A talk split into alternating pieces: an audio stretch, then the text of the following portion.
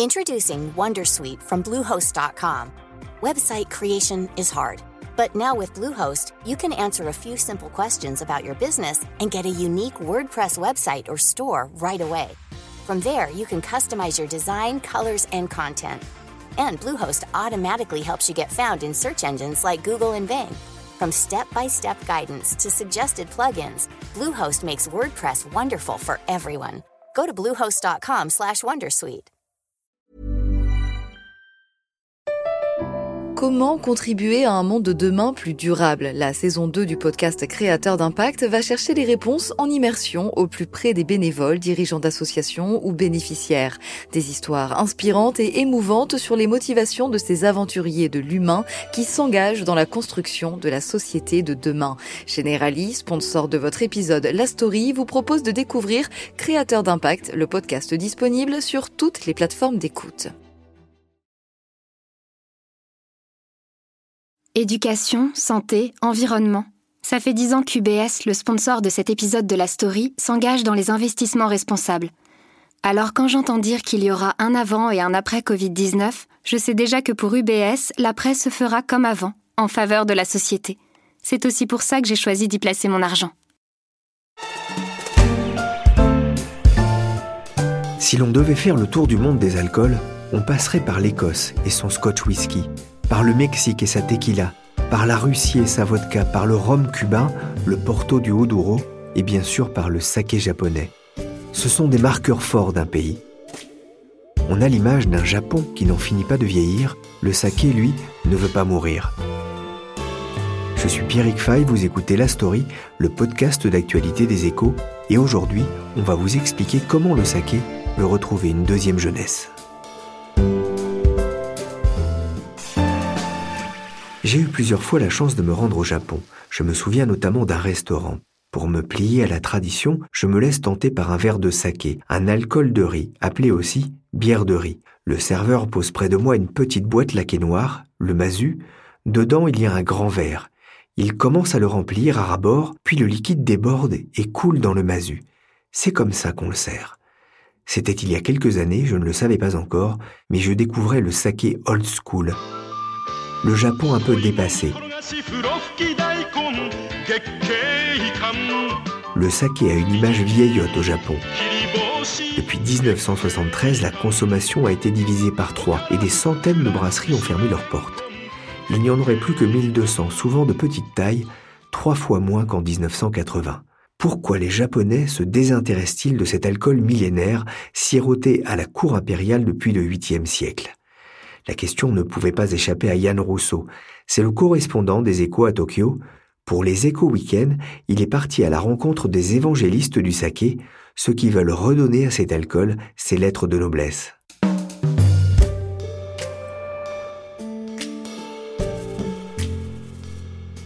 Mais d'abord, il y a le constat que dresse Yann Rousseau. Le saké est passé de mode et c'est un drame pour le Japon. On est en gros aujourd'hui à un tiers de la consommation où on était au pic qui était euh, au début des années 70, au pic de production du saké euh, dans le pays.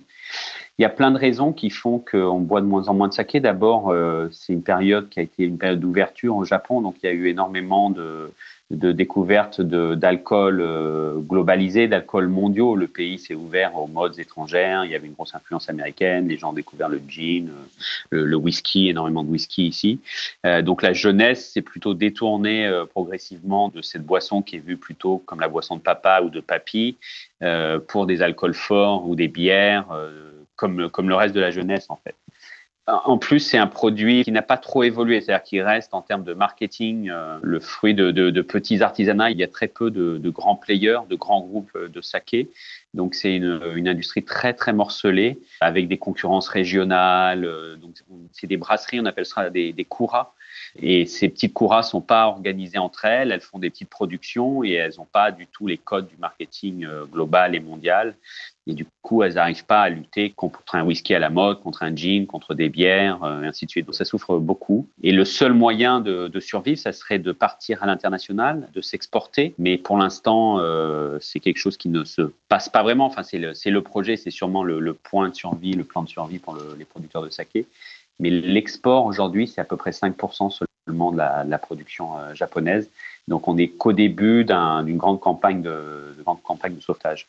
Et dans la baisse de la consommation, il ne faut pas oublier que le Japon le grand drame du Japon, le drame central du Japon, c'est sa démographie. Euh, le Japon perd 500 000 habitants par an euh, du fait d'un taux de natalité totalement effondré. Ils sont à 1,4 euh, enfants par femme en moyenne. Il faut 2,1 si, si on veut maintenir la population à un niveau stable. Et ça, ça va s'accélérer à partir des années 2030. On aura un million de personnes en moins dans le pays chaque année. Donc c'est autant de consommateurs qui disparaissent parce que comme le saké est plutôt une boisson, donc comme on l'a dit, plutôt privilégiée par les plus de 50 ans, les plus de 60 ans, bah, c'est ces consommateurs de saké qui vont disparaître euh, très vite. Donc, si on n'arrive pas à donner envie aux jeunes, si on n'arrive pas à vendre à l'étranger, il y a une espèce de, condamnation euh, du produit. Donc, c'est pour ça qu'il y a plein d'évangélistes du saké. Il y a plein de gens qui essayent de, sauver le produit. Parmi ces évangélistes, euh, vous avez visité une brasserie, la brasserie Iwase Shuzo, qui témoigne hein, d'ailleurs de, de, cette difficulté à survivre. Pourtant, Yann, c'est l'un des, des meilleurs sakés du monde, c'est ça?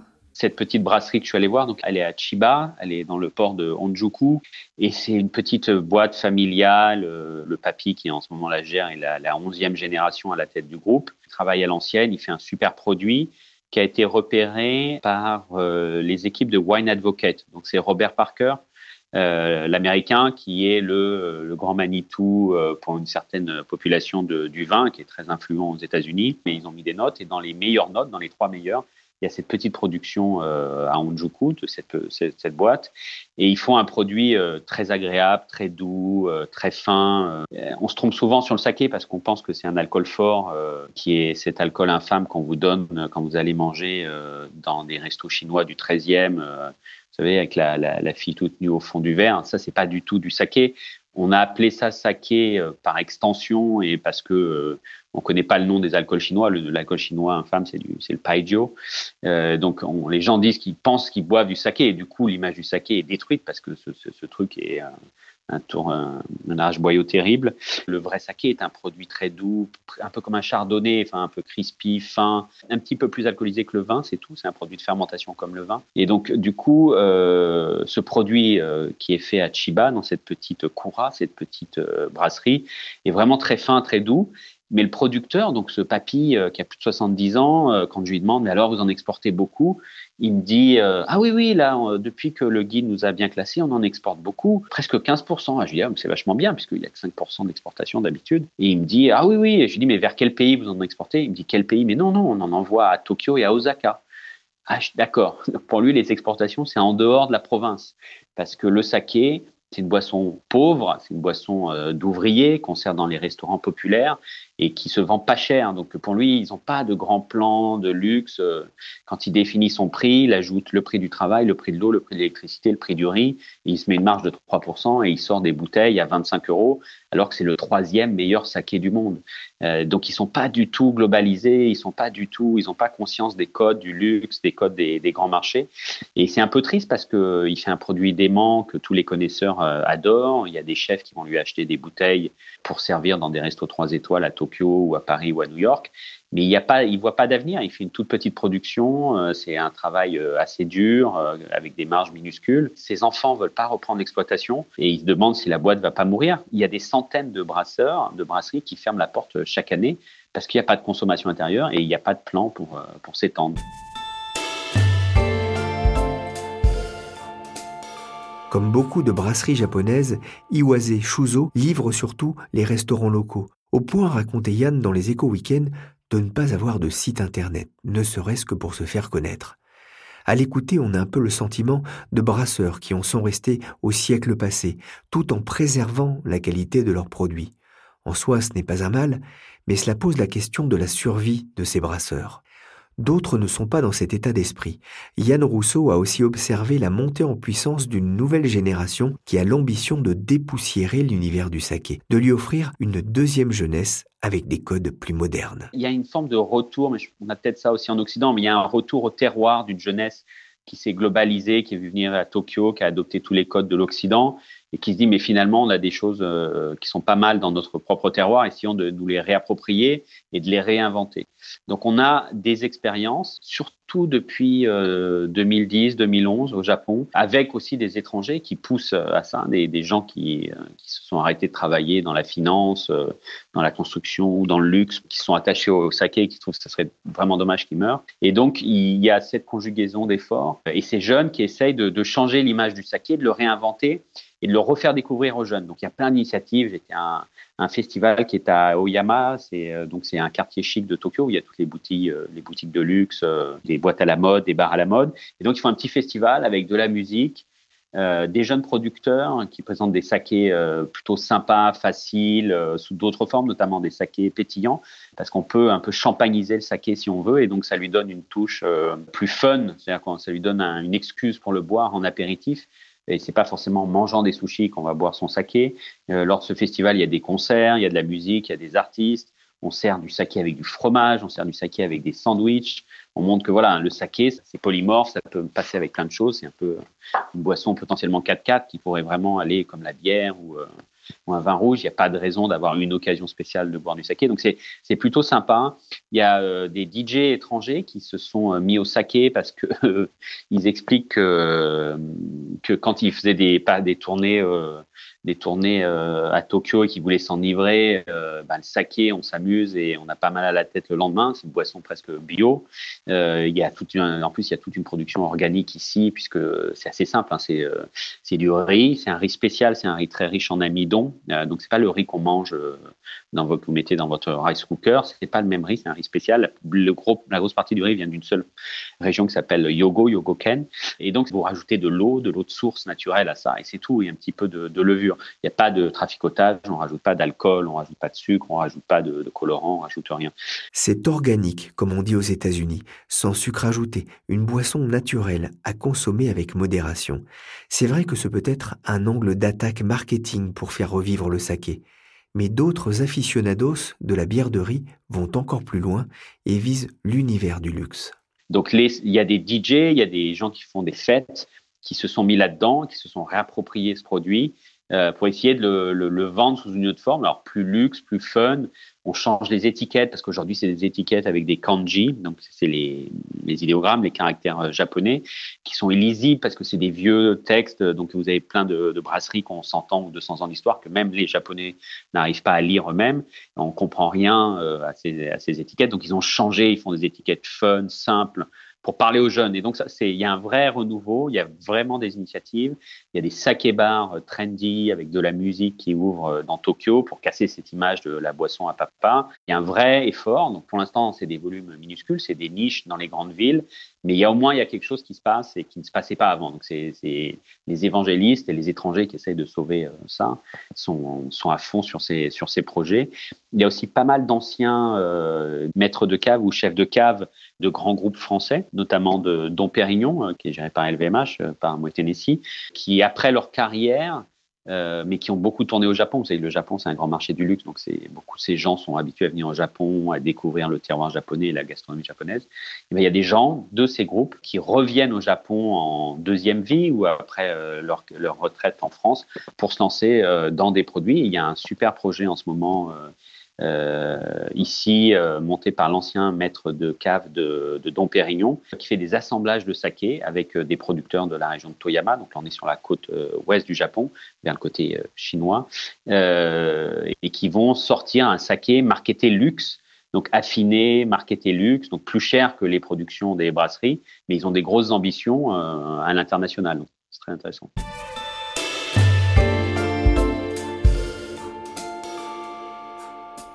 Le saké parviendra-t-il à renouer avec la jeune génération japonaise? Il y a encore du travail. Mais une autre bataille attend aussi les brasseurs, et cela peut être une nouvelle chance pour eux.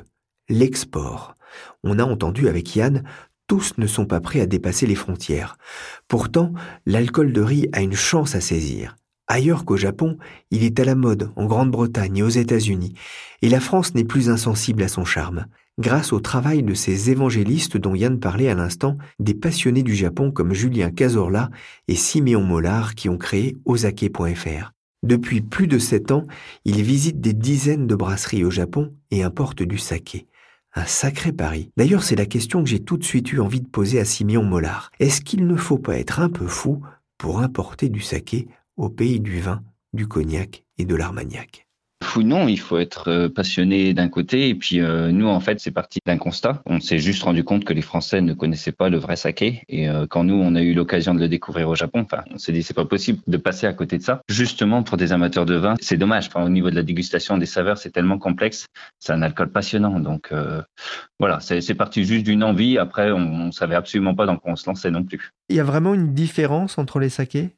Oui, il y a plus de saveurs que dans le vin. On dit qu'il y a 600 arômes dans le saké, il y en a que 300 dans le vin. Donc c'est déjà pas mal, hein, mais on passe vraiment du tout au tout. Ça a été compliqué euh, ce projet? Alors nous, on a eu une chance énorme, c'est de rencontrer en fait un maître brasseur de saké qui est Monsieur Umetsu. Au tout début, euh, quand on a lancé notre projet, et euh, Monsieur Umetsu en fait est un brasseur ultra traditionnel qui brasse ses sakés pratiquement tout à la main avec des levures naturelles, et donc qui nous a enseigné le, le, saké de façon traditionnelle. Enfin, sans lui, on n'aurait pas pu réussir. C'est vraiment lui qui nous a formés, qui nous a tout appris au début, et qui nous a permis de rentrer dans ce monde-là qui est assez complexe effectivement.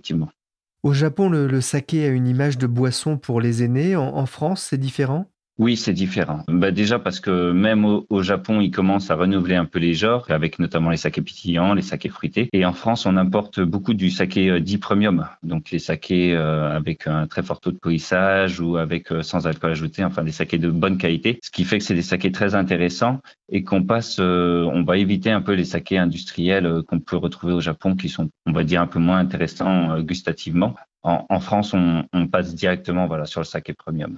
Comment est-ce qu'on différencie un saké d'un autre? Dans la façon de faire aujourd'hui, on aime bien faire des différentes catégories en fonction du taux de polissage. Donc, plus on va polir le grain de riz, plus le saké va être euh, fin et élégant. Euh, nous, ce qu'on aime bien justement euh, dans la façon aussi traditionnelle, c'est que c'est pas forcément signe de qualité. En fait, on peut faire des sakés très fortement polis et qui seront moins intéressants que des sakés qui utilisent un riz peu poli, qui sont très traditionnels. Et on passe entre euh, ces deux sakés, ces deux styles de saké, c'est vraiment, on passe du tout au tout. On passe de quelque chose de très fin en bouche, très délicat, à quelque chose avec beaucoup plus de corps, beaucoup plus complexe. Et après, en fonction du vieillissement, également, on peut avoir d'autres, euh, d'autres palettes aromatiques, d'autres saveurs. Vous vous voyez aussi comme un évangéliste du saké? En fait, on se considère encore comme des, comme des élèves surtout. On, apprend parce que quand on voit que notre euh, Monsieur Metsu, dont je vous ai déjà parlé, euh, qui a consacré sa vie au saké, euh, dit qu'il n'est pas maître brasseur, dit qu'il n'est qu'un élève encore, qu'il a encore tout à apprendre. Euh, enfin, un peu d'humilité fait du bien à tout le monde. Alors vous êtes, vous, justement, dans, dans la phase d'apprentissage et en même temps, bah, vous formez c'est ça, des sommeliers? Exactement. Donc, on représente en France la Sacré Sommelier Association, qui est un organisme international qui donne donc des formations en langue native dans chaque pays. Il donne notamment le certificat de Sacré Sommelier, SSA. Donc, ce certificat, c'est au bout de deux jours de formation intensive avec 20 sakés dégustés, analysés. Après, on passe un examen et ceux qui réussissent l'examen deviennent sakés sommeliers SSA, qui sont très différents des kikizakeshi, les vrais sakés sommeliers japonais. Il faut aussi raison garder. Mais euh, c'est une très belle porte d'entrée puisqu'après, on peut travailler dans le monde du saké. On a les, connaissances euh, nécessaires pour cela. C'est beaucoup de personnes aujourd'hui en France? On a formé environ entre 100 et 150 euh, personnes pour le moment. Et vous importez combien de bouteilles? Alors actuellement, euh, on est à 10 000 bouteilles. On va passer, euh, je pense, à entre 10 et 15 000 là cette année. Euh, on, exporte aussi en Belgique, en Suisse, notamment le saké français aussi, avec Grégoire.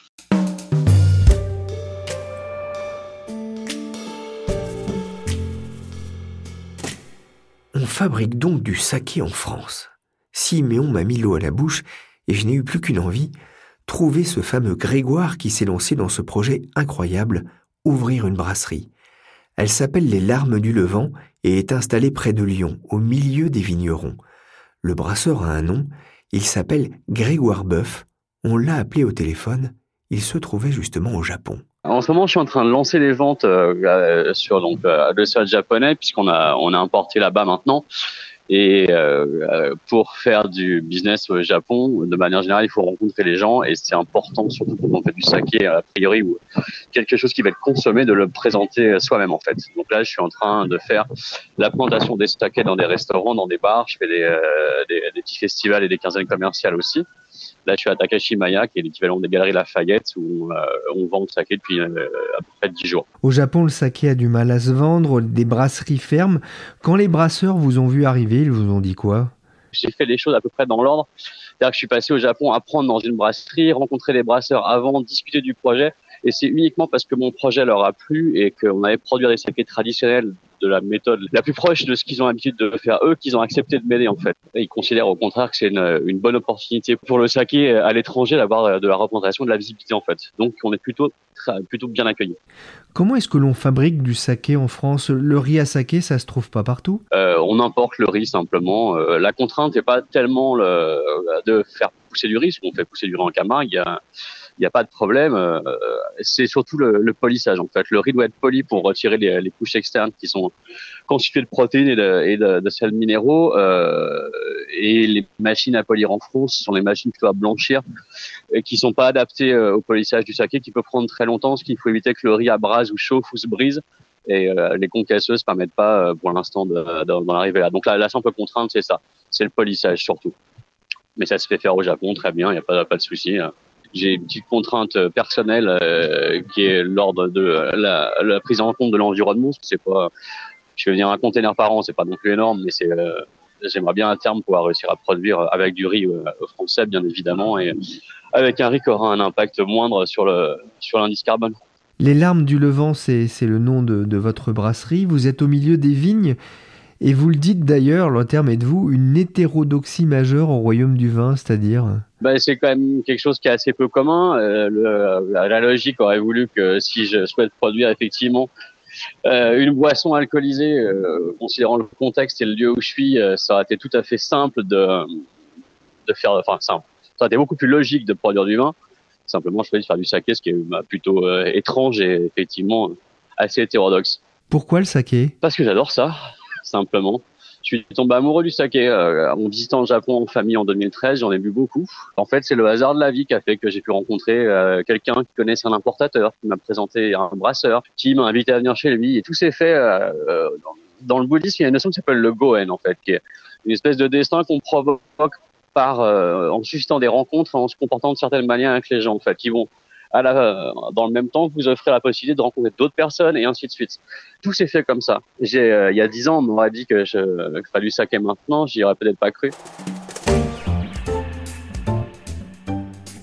Réveiller le goût des Japonais pour le saké et séduire les palais étrangers. C'est tout l'enjeu pour les maisons japonaises qui n'exportent encore que 5% de leurs bouteilles, quand 98% de la production du cognac est destinée à l'exportation. Une réussite à méditer aussi pour les Japonais. Merci à Yann Rousseau pour nous avoir fait partager sa passion du saké. Merci également à Grégoire Boeuf des Larmes du Levant et à Siméon Mollard d'Ozake.fr. La story, le podcast d'actualité des échos, s'est terminé pour aujourd'hui. L'émission a été réalisée par Nina Allenberg avec Michel Varnet. Vous pouvez nous retrouver sur toutes les plateformes de podcast. N'hésitez pas à vous abonner et à les partager.